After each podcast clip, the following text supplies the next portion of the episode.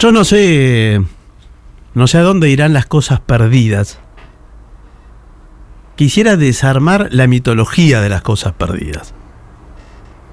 Hay una mitología de que hay un lugar en donde confluyen todas las cosas perdidas, las tuyas, las mías, las de los que están escuchando. Pero no sé, no sé si es así. ¿A vos qué te parece? ¿A dónde van? No sé dónde van, pero seguro está lleno de cosas mías. Le diría en un porcentaje altísimo. Mm. Altísimo, debe estar lleno de, de llaveros, paraguas. Este. Los paraguayos debe ser lo que más hay. Sí, sí, paraguas debe ser lo que más hay. Yo creo que hay toda una industria de recirculación de paraguas, ¿no? Mm. De gente que va juntando los paraguas perdidos y los, te los vuelve a vender. Creo que he tenido tres veces el mismo paraguas. Bueno, eh, otro día vamos a hablar de Paraguay. Ya vengo diciendo mucho esto de otro día vamos a hablar de cosas que después no hablamos. Viví el presente, Bartón. Sí, pero tengo eh, un proyecto de dispensers de paraguas públicos que eh, se lo comenté al jefe de gobierno de la ciudad en persona, en otra emisora. Y le digo, tanta bicicleta. Sí, acá no fue. No sé no por fue. qué. No sé por qué. Eh, tantas bicicletas, ¿viste que hay lugares donde sacás la bicicleta? Sí. Bueno, lo mismo con paraguas. Con paraguas está bueno. Con eso. paraguas, dispensas de paraguas. Pero Me gusta. no me quiero ir de, de las cosas perdidas. No, no, por favor, volvamos. Eh, yo creo que si es muy tentador hablar de una mitología de, de las cosas perdidas, de lugares, de un, Sí. mismo, de un mismo planeta. es una esperanza. Sí. Con el tiempo se encuentran las cosas. ¿En serio usted dice? Sí, todas. Todas. Todas. Cosas de aquella media de lavarropa que, que quedó, se perdió y de pronto quedó una media. es- Está pegada en general en algún lugar interno de lavarropa. Sí, sí. Em, y a mí me pasó, yo eh, adherí a la mitología de las cosas perdidas, hasta que una vez, en la cancha de Boca, Hablando de cosas perdidas. de nuestro Boca Juniors, Es- es- no me incluya, por favor. bueno, nuestro es argentino, claro. eh, en la bombonera, en un partido Boca Flamengo por la Libertadores, estaba la cancha eh, totalmente, siempre se sobrevendió mucho, pero esa vez era una cosa eh, grosera. O sea, no había forma de moverse en una tribuna, estaba totalmente Sí. eh, detonada la tribuna. Y en un gol de Boca, Boca ganó 3 a 1 en aquella oportunidad, hablo de hace varios años, Sí, sí, me imaginaba. em, yo tenía una cadenita colgada del cuello de oro de San Patricio, que era una cadenita que me regalaron cuando nací a alguien, viste que antes se hacían esos regalos. Sí, San Patricio no lo conocía nadie, ahora es célebre, un santo célebre por la cerveza. claro, claro. Pero en aquel momento no, era un, qué sé yo, un, obispo con Un santo más, un, un san- santo, santo más, más. de- del santoral. Y siento en la avalancha del gol que se me, o me arrancan o se, me- se me desprende la, la cadena y, y cae por algún lugar, imagínate en esa avalancha, Bueno, bajamos metros y metros. Listo, me recupero, nos recuperamos todos de ese gol. Digo, perdí la cadenita, me la afanaron, no sé qué pasó. Bueno, pasaron meses. Meses y meses. Sí. Y un día poniéndome eh, las zapatillas, siento una dureza en el pie. Y digo, ¿es una piedra? No. Era la medallita de San Patricio. Si después de esto no me hice devoto de este santo, No, claro. eh, no, me, no me hago nunca Claro. más. No me hago nunca más. Te dio, un, te dio un triunfo de Boca ante Flamengo y, y sobrevivió a la avalancha, las dos cosas, ¿no? Sí, lo del triunfo de Boca no lo había pensado Epa. así. No lo había pensado. Y Pero ¿cómo cayó? ¿Dónde cayó? Es insólito eso. voló por algún lugar eh, en esa avalancha y cayó por adentro de mi zapatilla en aquel momento que la tenía puesta, se ve en aquel partido. Es una improbabilidad Es absoluta. absoluta, absoluta. Y desde ese día, si bien no me convertí a la, a la devoción por San Patricio, cosa que todavía estoy a tiempo de Sí, hacer. sí. Sí, sí. Eh, sí, la camisa verde la tengo puesta, me dice Agustín es Lorenzo. verdad. Eh, sí, eh, desarmé esta mitología de las cosas perdidas. Porque yo dije, yo decía, bueno, está, la medallita está en el planeta de las cosas Ah, perdidas. eso, porque eso es lo que nos dicen de niños. Claro, porque está en un lugar, viste, junto con, como decís vos, con los llaveros, con documentos. Eh, y hay lugares de, de objetos perdidos cuando uno puede visitar las instalaciones de objetos perdidos, está lleno. Loco, vayan a los lugares de objetos perdidos, porque está lleno de cosas. Ahí se, ahí, ¿qué pasa ahí? ¿Cómo se manejan esos lugares? Hay carnets. Sí, claro, bueno. Yo mi carnet de, de platense ¿Perdón? eh, lo perdí. ¿Cómo su carne de platense? Sí. Yo fui socio de platense también. Qué bárbaro. Y, y lo perdí, lo encontré en, lo- en los objetos perdidos de platense. Bueno, bien. Bien. Bien, Funciona bien muy platense, bien. muy bien Funciona platense. muy bien eh, la oficina. Parece una ironía, pero no lo es. No, no, la oficina de objetos perdidos del Club Atlético define, Platense. define la honestidad de un lugar, digamos. Sí. Bueno, ¿para fue- qué querrían mi carnet? Mire, Porque ni siquiera era un tiene una carnet utilidad, por, por ejemplo, para que entre otro y esas cosas que siempre pasan. Así que no, bien. Bueno, Bien platense. Este ha sido un bloque auspiciado por la Comisión Directiva del Club Atlético Platense. sí, señor. Que tenía un buffet eh, increíble. No sé, hace muchos años que no voy a Platense, al club. Pero estaba bueno eh, ir a- a- al Club Platense. Seguro. Era, era un lindo club. Bueno, Turner, ¿qué es lo, lo peor que perdiste? Lo que más extrañas. A nivel objetos, digamos. Sí, bueno. Sí, todo lo demás eh, no, no te podemos ayudar. No, porque además no voy a poder, no voy a poder seguir con el programa. Em, no, la, la- la- la- la pérdida más grave que tuve la encontré después. ¿Viste?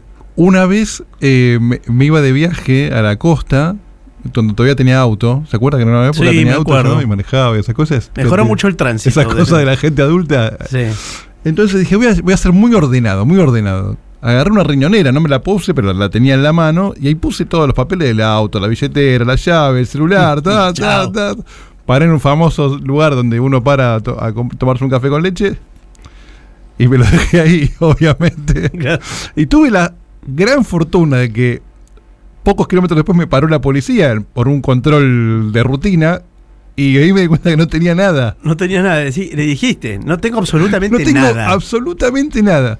Este, y fueron muy comprensivos.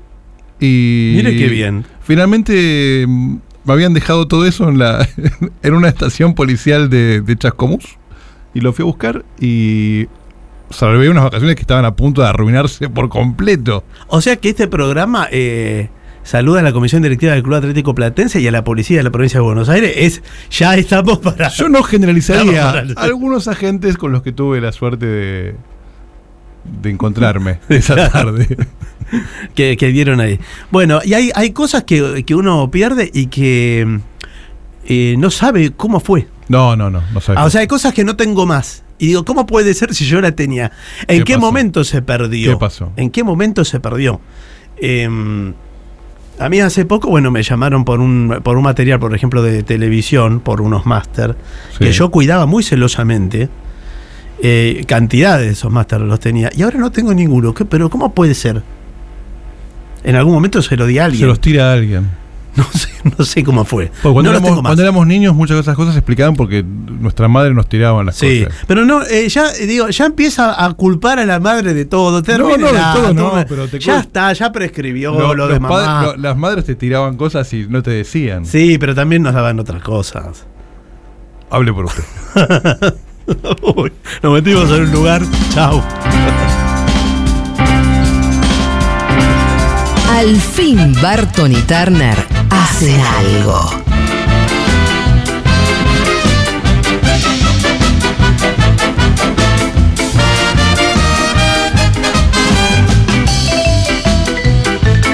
Y esto es algo, bienvenidas, bienvenidos, bienvenides a un show sobre casi todo que te acompaña en la última hora de los peores tres días de la semana. Los lunes, los martes como hoy y también los miércoles como mañana. Yo soy Patricio Barton y a mi siniestra, el señor que aman las madres, Alejandro Turner. Salvo la mía. Muy buenas noches a todos.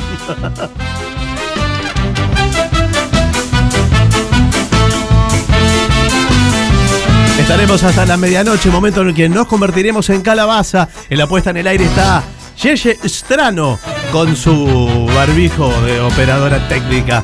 En la botonera del canal de YouTube del Destape Radio, el señor Joaquín Río Pedre. Y en la producción y coordinación general de este envío, Agustín Lorenzo.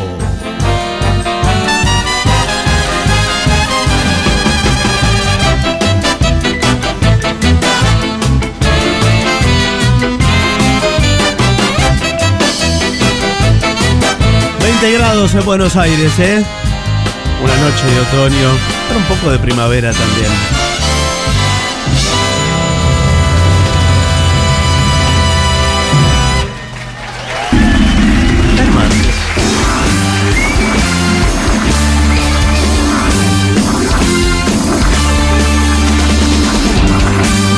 Trece minutos pasaron, casi 14 de las 11 de la noche en la ciudad de Buenos Aires. No sé de qué se ríe tú. No, no, no, yo miro, miro la puerta esa que me está entrando una corriente. Ahora, ahora vamos a. No, creo que. Ártica. no, es el aire acondicionado que te. ah, puede ser. Me parece que es eso más que la puerta, la puerta ártica. Estaba equivocando de culpable. Bueno, em, saludamos a todos. Nuevamente abrimos este programa que acaba de, de, empezar. Les decimos que estamos en YouTube en este mismo momento, donde ya hay gente en el chat que es eh, el Destape Radio, así lo encuentran, se pueden suscribir ahí, ¿eh? le dan al botoncito de suscribirse, es gratis, nada, pero después te aparecen las propuestas de la radio como más accesibles. Te avisan de las cosas. Te avisan de las cosas, che, mirá que está, está X hoy en X programa. Está X en X programa. Todo X, todo X diremos. También estamos en Twitter como eh, Destape Algo. ahí nos pueden seguir, ¿eh? Destape Algo. ¿Y hay un WhatsApp, Turner? Sí, señor. El 11 25 80 93 60. Bien, todos eh, los, colectivos menos el 11. El 93 ahora lo va a tomar eh, Agustín Lorenzo, que nos va a dar testimonio de su funcionamiento. Perfecto. Él, lo, enviamos eh, a tomarse todas las líneas de colectivo. Sí. Para que nos vaya haciendo el reporte. Casting, casting de colectivos. Mejores colectivos de Buenos Aires. 60. 105 me dice él, eh, también me parece que 68. 152. 152, muy bien. 132, es una buena línea, o era por lo menos, no sé ahora. Era buena línea. 33 me dice que va a zona sur, bueno. Incomprobable para eh, muchos, pero bueno, está bien. Pero bueno. Em, sí, hay. Pero para mí no vale comparar de recorridos cortos. Por ejemplo, la de 68 eh, o la 12, que son todos buenos. Pero son muy cortos, realmente. Son muy cortos. Muy cortos. Eh, sí, son muy cortos para comparar. Así no puede comparar con la 15. No, claro, eh, claro. Por ejemplo, viste que va a Benavides.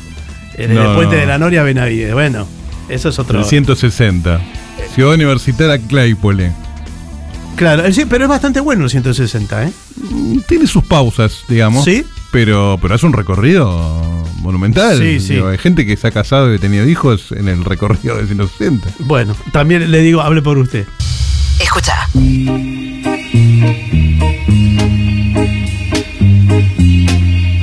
¿Escuchas? No sé qué es, pero es... es algo.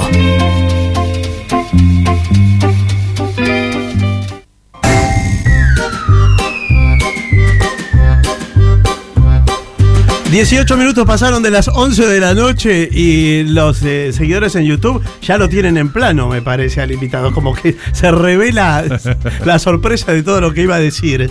Pero no se equivocó de canal, señor. No se equivocó de canal. Es un placer tener aquí a, un amigo. Me dicen que no está en plano, eh, o sea que solo lo veía yo en la previa, algo Qué sorpresa, Entonces, entonces lo podemos presentar. No digo nada. No, diga nada todavía, todavía el invitado.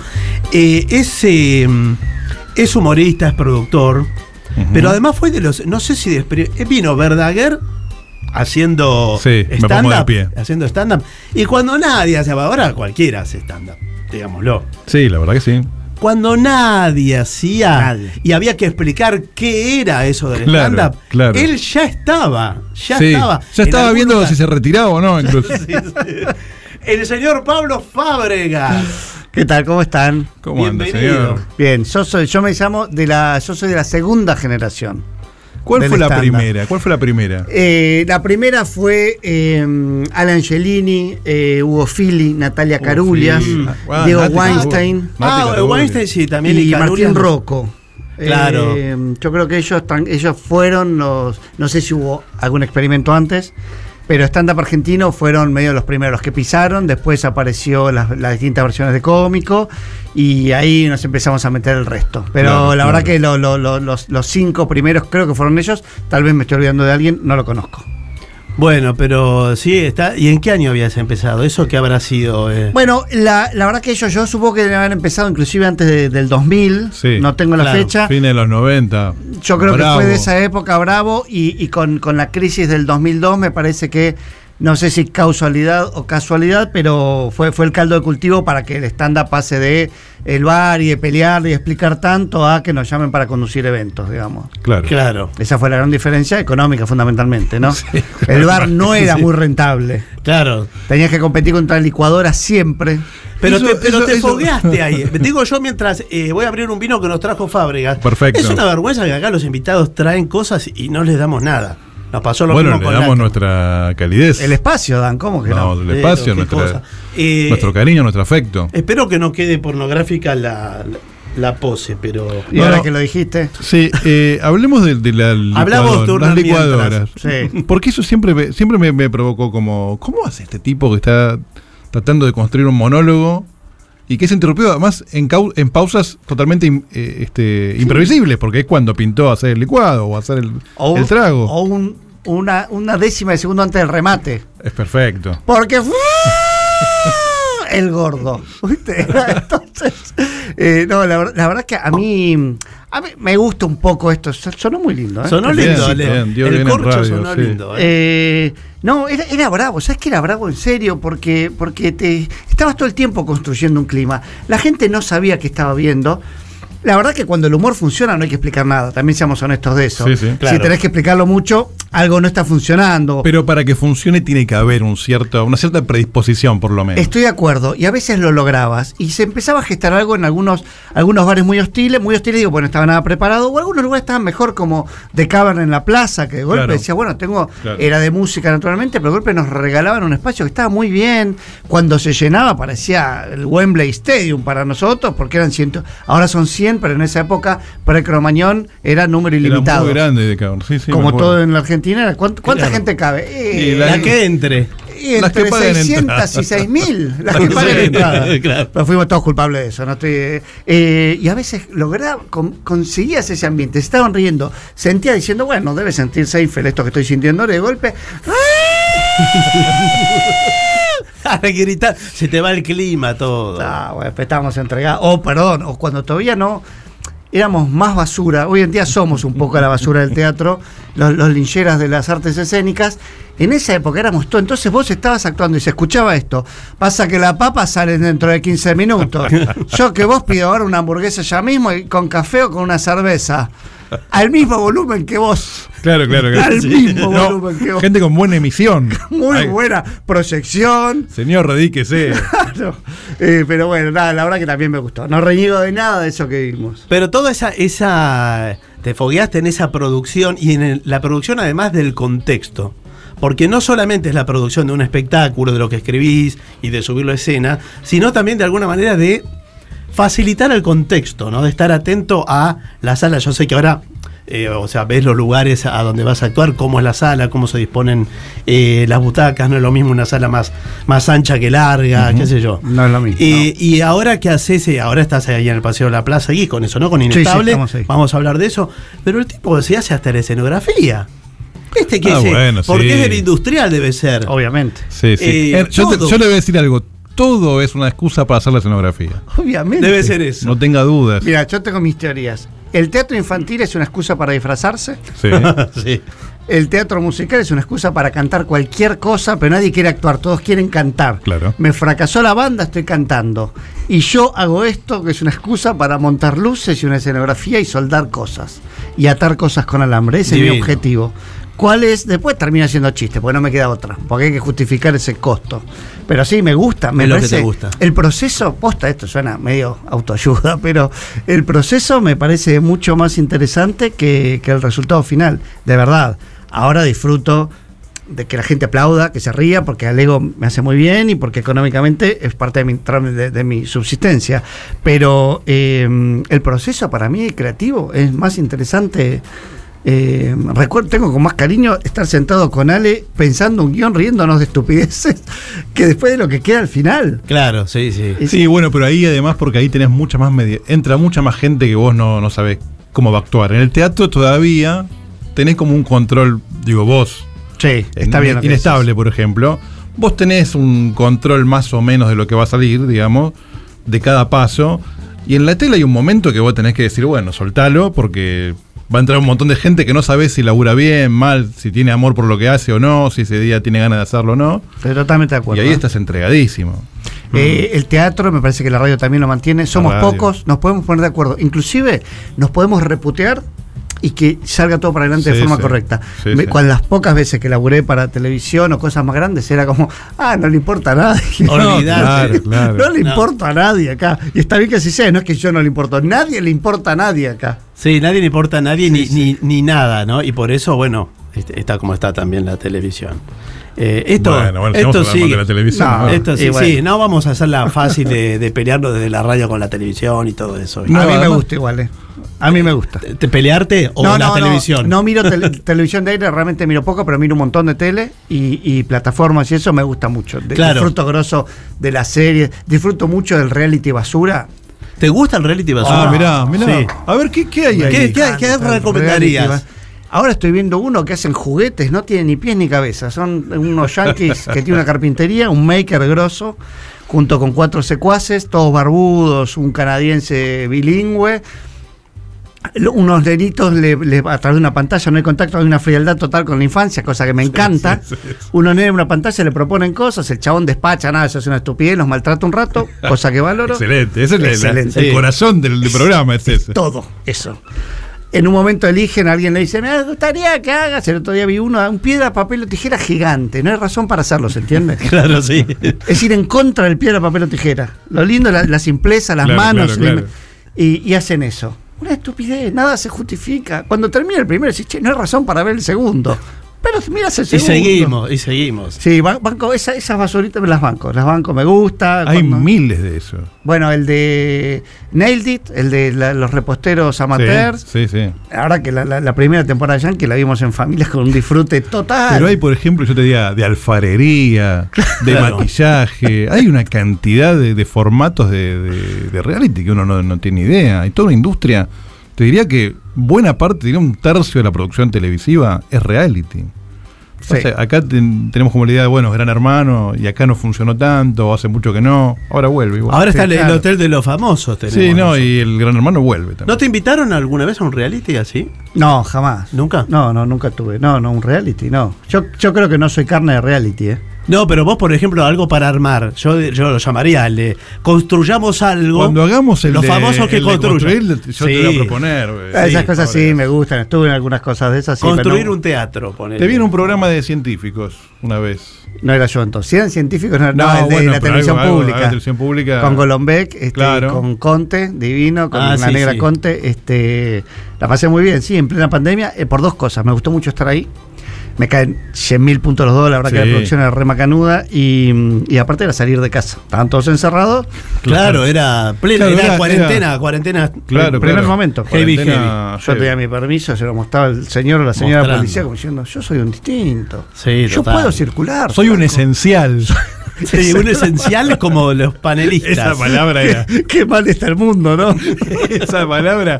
Justamente, toda la gente que laburábamos en medios éramos esenciales. Sí. un contrasentido Y- absoluto. Y, los enfermeros. O sea, enfermeros Claro, no y tanto. vos. Claro, no Los tanto enfermeros no tanto porque están los médicos, no sé Bueno, a si los nosotros, a nosotros nos siguieron aplaudiendo. Estamos con Pablo Fábregas haciendo algo, trajo un vino, nos vamos a tomar un tiempo ahora para, para Sí, brindar, sí, mandó una para pausa, compartir algo. allá. Y Yeye, bueno, dispone del aire que ya venimos, sí, dale. Algo. Un show sobre casi todo.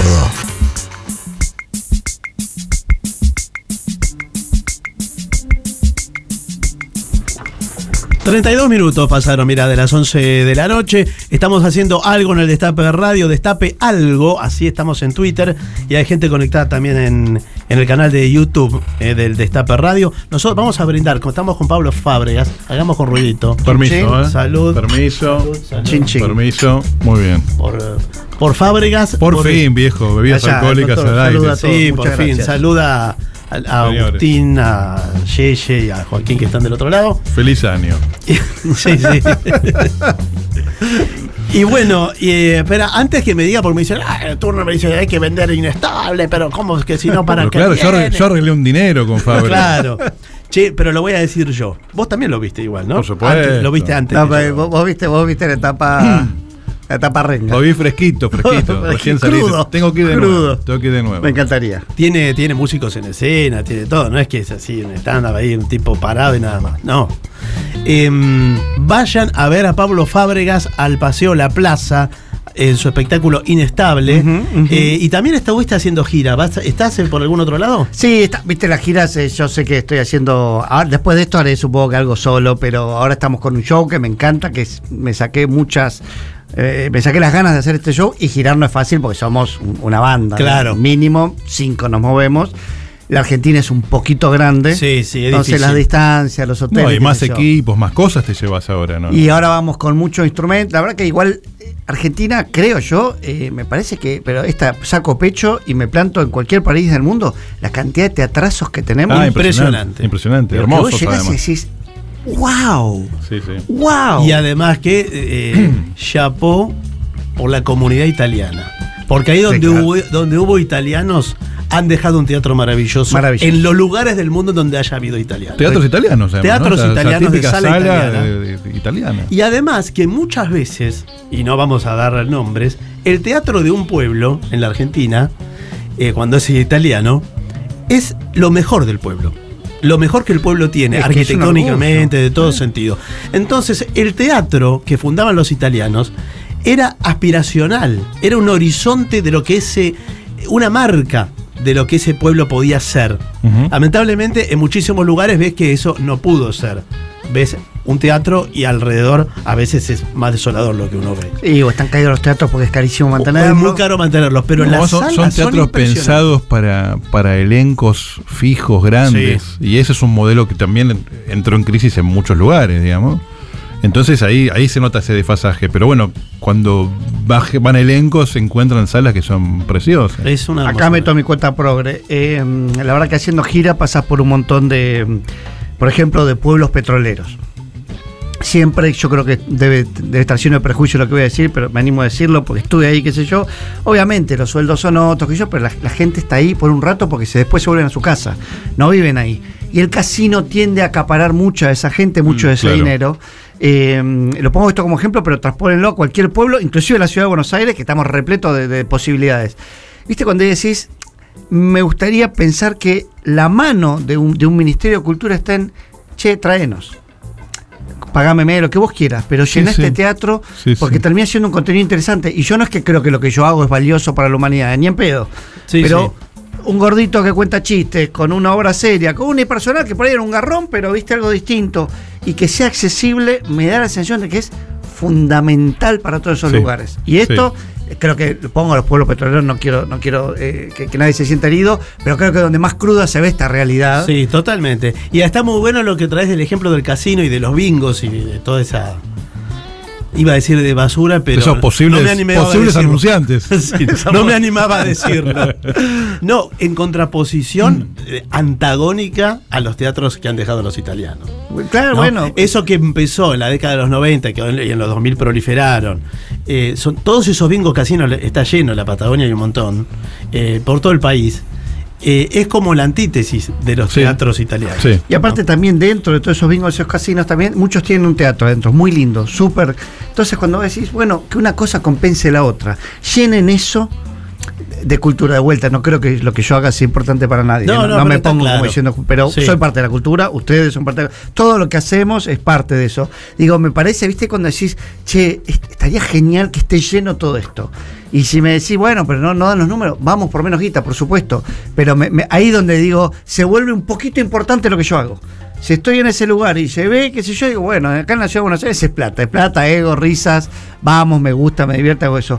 Cuando eso lo digo, che, acá, acá es fundamental que haya otro gordito como yo, una minit, lo que sea, traigan Sí, lo que sea. Cobra otro sentido, ¿no? Cobra otro sentido. A mí me pasa cuando vamos con Dolina, con la venganza, que vamos por, por todo el país. Hay lugares, eh, sobre todo en las localidades más chicas, que la gente se descubre Dice, yo pensé que era el único que escuchaba el programa acá. Eso es hermoso. Y ve que el teatro Sí, está claro. lleno. Y dice, pero mira, está este y está aquel, y, y vino Enrique, y vino el otro. Y, Sí, sí. y se encuentran en algo que estaban haciendo sin, Excelente. sin habérselo contado, ¿viste?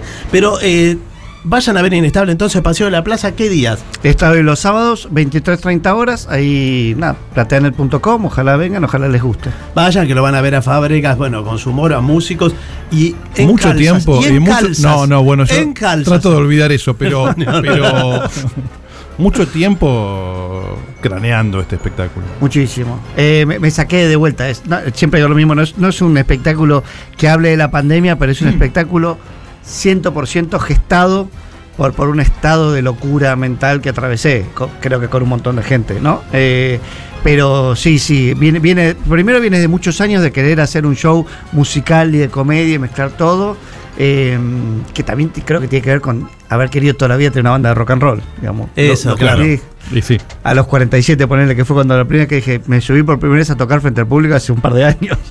Eh, pero o sea, te das los dos gustos, de armar tu escenografía y diseño de luces y todo lo que quiere, y tener tu banda. sí, por supuesto. Atrás de esto Toca. hay músicos profesionales, Sí, claro. hay un diseñador de luces, hay un director, hay una productora, por su- hay un montón de cosas que también hacen que Sí, el gordito El juego se lo haga de cuenta que esto es profesional. No, el profesionalismo lo pone un montón de gente junto, junto conmigo.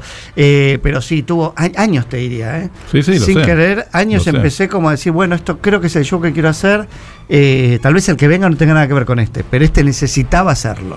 Y tenés la garantía además que inestable es algo que yo no recuerdo otro estado en la Argentina. Así, No, claro, o claro. sea, podés hacer uno, dos, tres, eh, todos los inestables que, que Bueno, pero yo que me creía, eh, soy un poco rústico en mis formas, eh, tal vez en todo en general, pero yo que me creía bastante duro, y yo en pandemia me encontré con unos ataques de pánico que pensé que eran de bachilleres solamente. De ¿Viste? golpe me encontré ¿Viste? diciendo, mirá esta una cosa en el pecho, y yo, yo estoy bien, ojo, yo no, no, no atravesé ninguna cosa gravísima, pero el encierro, la Sí, locura sí, del mundo. sí, sí.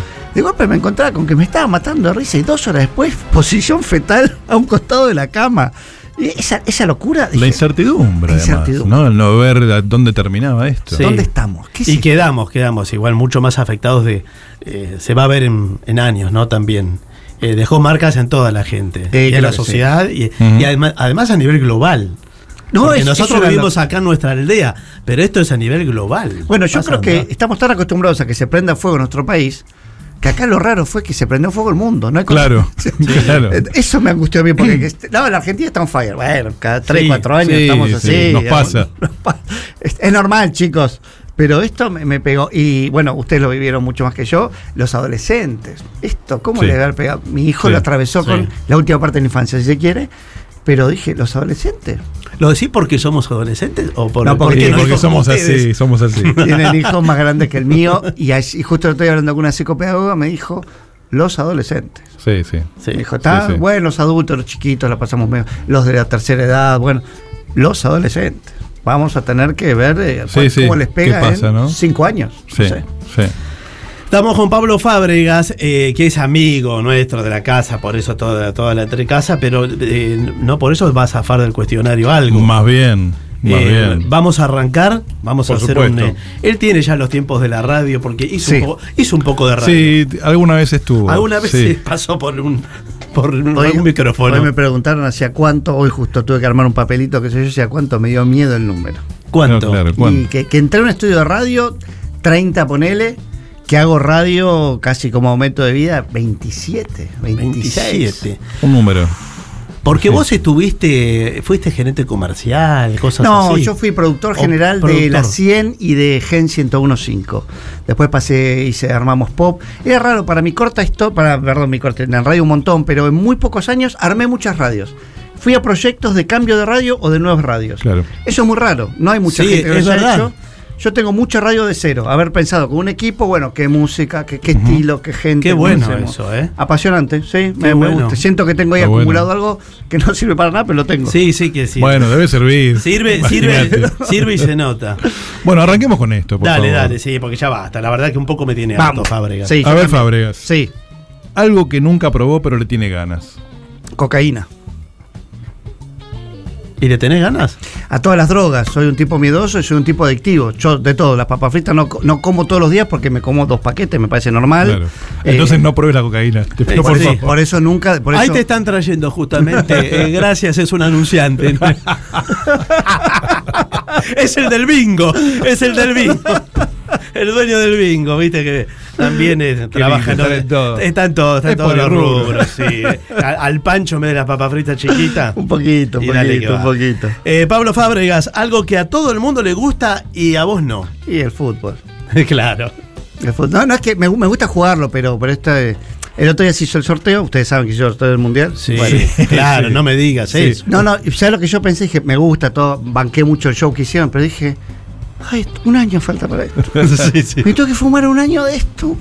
Ah, Pero ni el No está- mundial, no. ni el mundial te puede. no, no es que no me guste. No, no, no, no No te calienta nada, no pasa nada. Veo el, el libro de camisetas, me parece un enfermo total que haya hecho un libro de camisetas. Turner, Tur- cuando me contó la historia, sí. No un libro, un, un manual, Un manual. el manual El definitivo, Atlas, el el Atlas, Atlas, de las sí. camisetas. el Atlas, claro, El está. Atlas, sí. Él me lo contó y yo prendo, ya está re loco. Claro, yo estábamos justo laburando juntos cuando yo estaba como empezando a pensar a escribir unos con textos, Cune, con Cune. de, Mirá, vamos a hacer un libro. ¿Cómo es? No, bueno, son camisetas de 450 equipos de fútbol de Argentina. Y no entendía Claro. Fábregas. ¿Por Yo qué? me iba casi diciendo, ¿quién lo va a ¿Qué comprar? necesidad? ¿Quién lo va a comprar? ¿Quién lo- Está re loco. Está bien, querés fracasarte banco. Y después le contaba a cualquiera, Seba, Seba Wanreich, digo, no, Turner. No.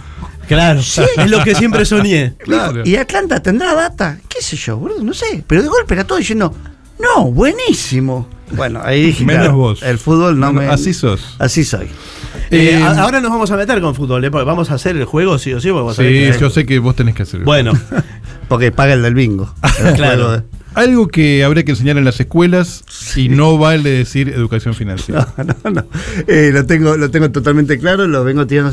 Una materia que se llame, eh, la podemos modificar, pero se llama eh, papa, huevo, arroz y alguna otra cosa. Lo básico para decirte, vos no podés no saber las siete formas básicas de hacer una papa, no podés no conocer las siete formas básicas de qué hacer con un huevo, lo mismo con arroz, con los fideos. Es, es básico, ¿eh? No pretendo, no sé que no vamos a vivir en, en- en- en el apocalipsis, bueno, por ahí sí, pero algo básico. Sobre Está todo bien. para valorar. Aplaudo entender- de pie. Vos sabés que antes, acá tendría que estar la señora Berticone, eh, antes se enseñaba. Sí. Hubo algún momento en que estaba en las currículas el tema de, de la cocina, de la comida. Fundamental, me parece. el problema, ¿sabés qué? Cuando hablamos de qué, qué enseñarían en las escuelas es qué sacamos. Cualquiera de ideas, Vamos ¿eh? Sí, yo también. Pero viste que siempre hay discusiones con eso. Siempre hay discusiones. Sí. Y si no, ¿Qué agregamos, sacamos? Porque agregamos. poner, eh, sí, hay, pondríamos muchas cosas, Que pero. dure más horas, que esté más horas en la escuela. Claro. Para lo que tienen que hacer después. ah. Pablo Fábregas, algo azul. Eh, algo azul, sí, el cartel de permitido estacionar en Palermo o en Belgrano. Sí, qué hermoso. Es el azul, lo ves, azul. Ay, sí, Dios, Sí. se puede de la mano izquierda, más bien. Algo estúpido que le dé gracia. Todas las caídas, todos los tortazos. eh, me parece que el gordo por dando tortazos tendría que tener un Oscar, mira lo que te digo. Sí, el sí. gordo por pegaba brazo corto y te- no te la pegaba, te la pegaba en medio en el cogote.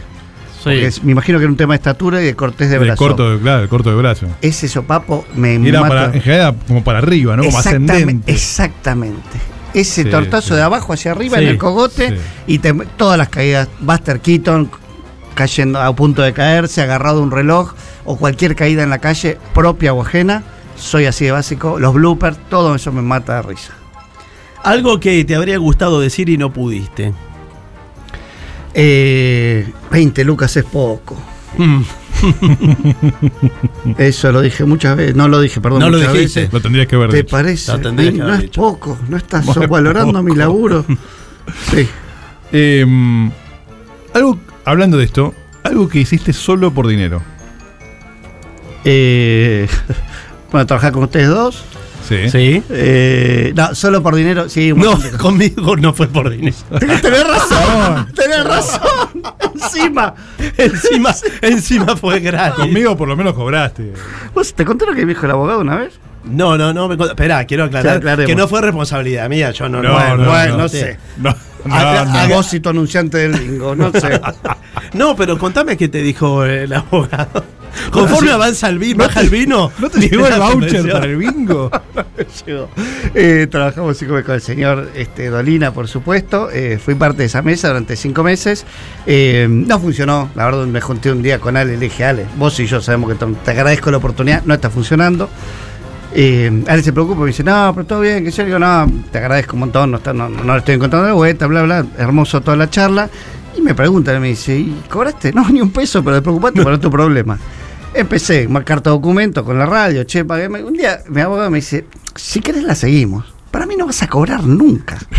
Porque antes que vos hay 7000 reclamos Sí, de claro. años de todo esto. Y vos sos cinco facturitas de morotanga. Dije, bueno, ya está. Pero fue un placer haber estado con el señor Barton y con el señor Dolina. Sí, sí, yo agradezco que, que ahí nos conocimos trabajando en Radio Sin Plata. Y, efectivamente, yo estuve todo un año sin cobrar. Ay, bueno, y, y acá estoy. No, no, todavía no lo cobré. ¿Usted dice que, que no voy a cobrar? eh, ¿Con qué se come no lo voy a cobrar? Dice usted. No, no, eso, pero ya me había olvidado. Esto es algo.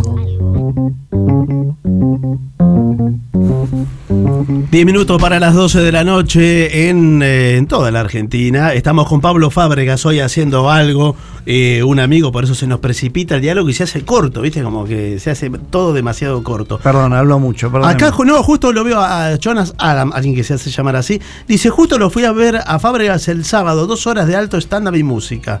Dice, mira, Muchas Muy bien, gracias. tenés. Muy bien. Ya con dos recomendaciones de un oyente que tiene otro valor. Vale, ¿no? pues pagó. Tiene otro valor. Creemos. ¿Vamos a jugar? Vamos a jugar. ¿Vamos a jugar?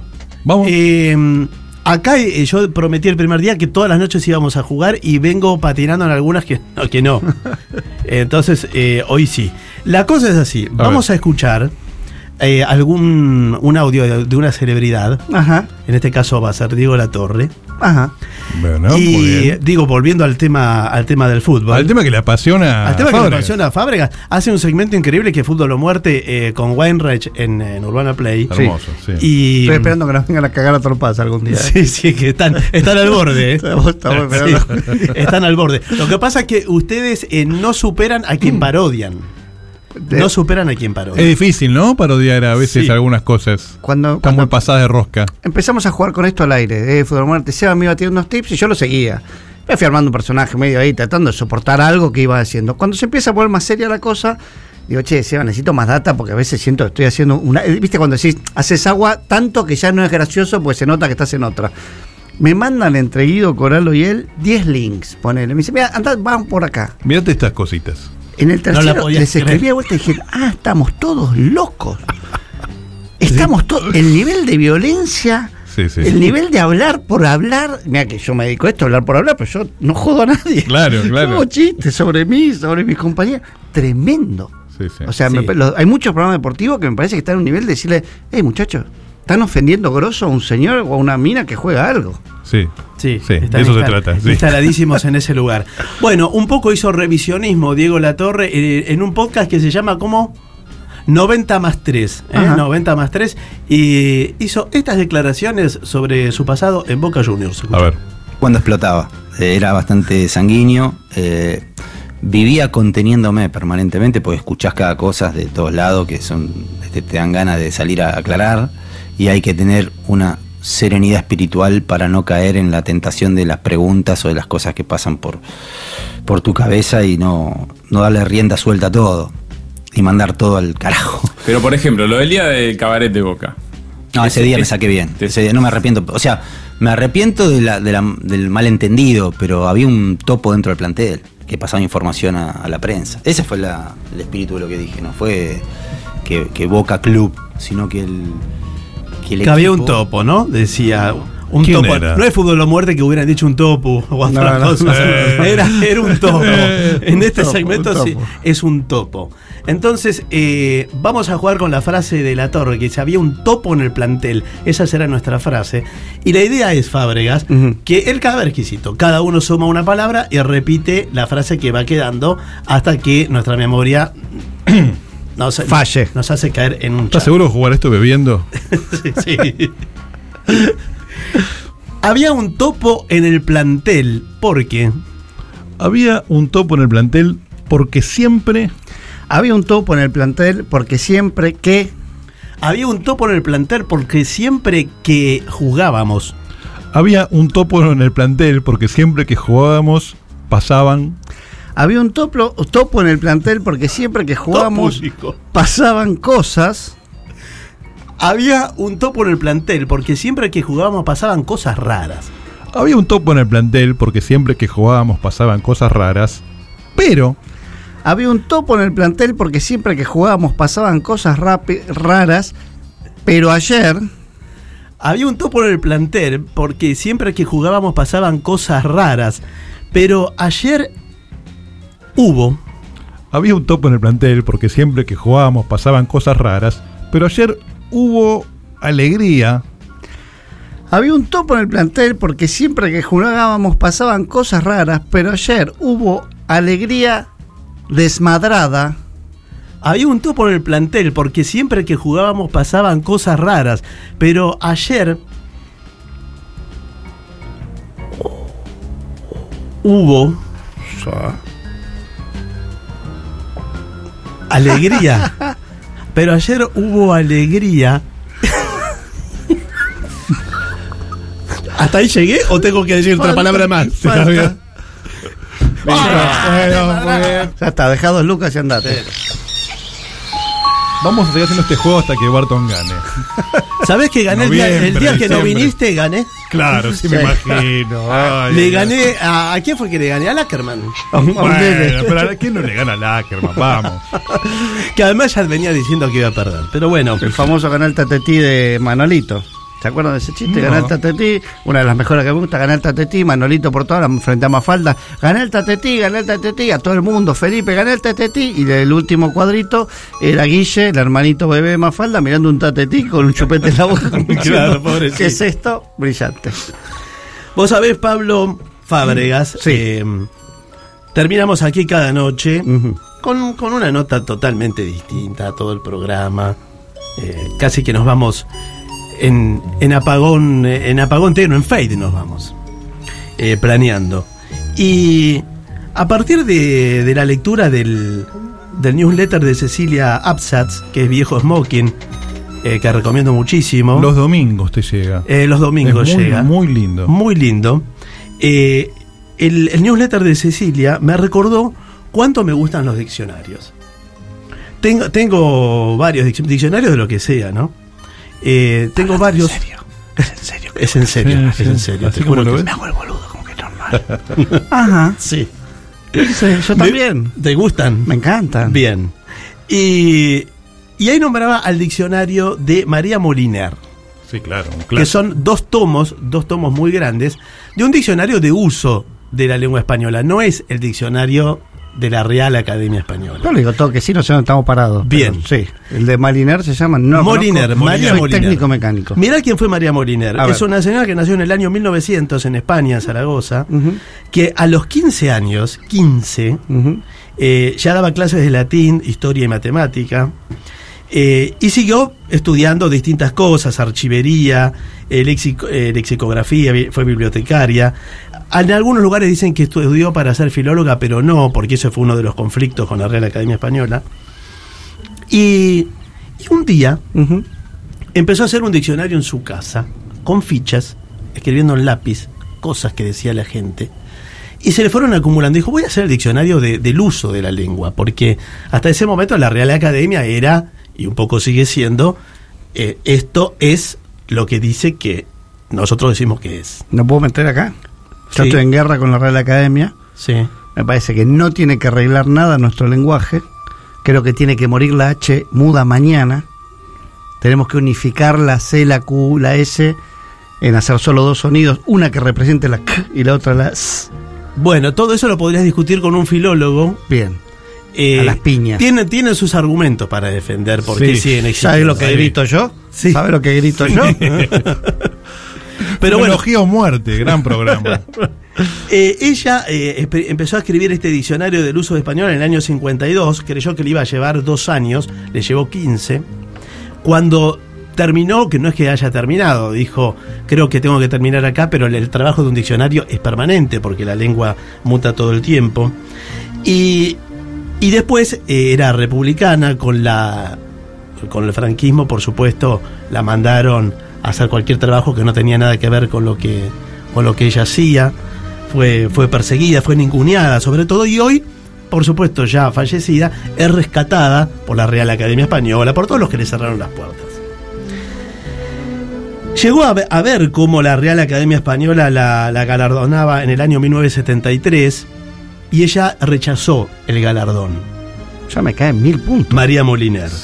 Quizás ella debió haber incorporado en el diccionario, cuando le, le daban la- el galardón de la Real Academia, tendría que haber incorporado en el diccionario los vocablos que componen la expresión métanselo en el culo. Pero no, no hizo a tiempo. Entonces hoy, con, un, con este pequeño recuerdo a ese hermoso diccionario que visitan muchos escritores hoy Sí, es un. y que visitan periodistas y, y gente, es un clásico, eh, que fue reeditado muchas veces, y creo que es muy caro. Los periodistas lo visitan cada vez menos. Sí, lo visitan menos. Pero bueno, quedan algunos todavía que, que lo visitan. Entonces nos vamos eh, con este pequeñísimo y humilde homenaje a María Moliner con un tema de Alfredo Citarrosa Ujú. Que, que me trajo hoy, eh, que acercó Turner, porque así hacemos acá, arrimamos al fogón lo que, lo que tenemos. Y, y que habla del diccionario. Hermoso tema de Citarrosa. Básicamente. Nos vamos con eso y con el agradecimiento para Pablo Fábregas, que nos vino a ver y con el cual brindamos, con el vino que también trajo y siempre ¿Venís un- mañana, un gusto verte. Con Salamín. No, gracias. Muchas gracias a ustedes. Este, la pasé fantástico. Los quiero mucho, los respeto y los admiro. todo, todo y viceversa. Todo y viceversa. Muy bien. Chao, muchas gracias. Hasta mañana.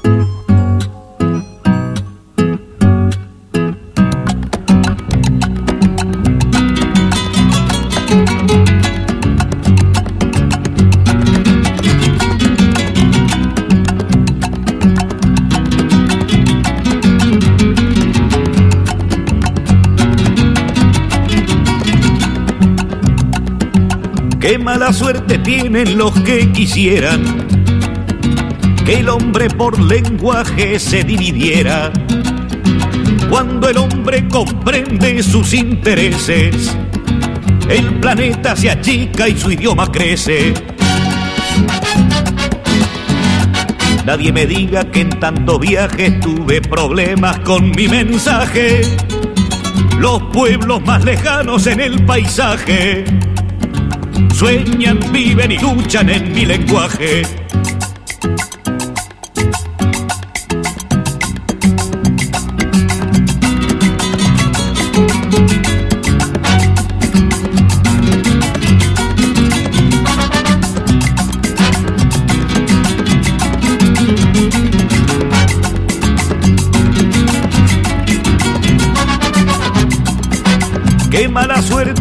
Tienen los que quisieran que los pueblos del mundo no se entendieran. Cuando el hombre comprende sus intereses, el planeta se achica y su idioma crece. Bravos lingüistas del diccionario vayan juntando vocabulario, que ha de llegar el día si es necesario, en que se hable un lenguaje interplanetario. Bravos lingüistas del diccionario vayan juntando vocabulario, que ha de llegar el día si es necesario, en que se hable un lenguaje interplanetario. Esto fue Algo